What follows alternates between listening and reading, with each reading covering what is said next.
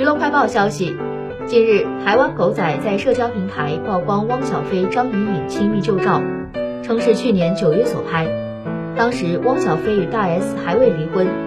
二零二一年十一月二十二号，大 S 通过媒体发表律师声明，表示与汪小菲已决定和平解除婚姻关系。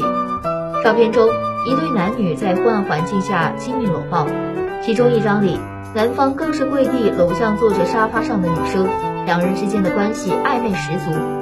这位台湾狗仔称，照片里的男女就是汪小菲和张颖颖。爆料称，汪小菲是婚内出轨行为，并表示汪小菲并不只出轨了张颖颖一个人。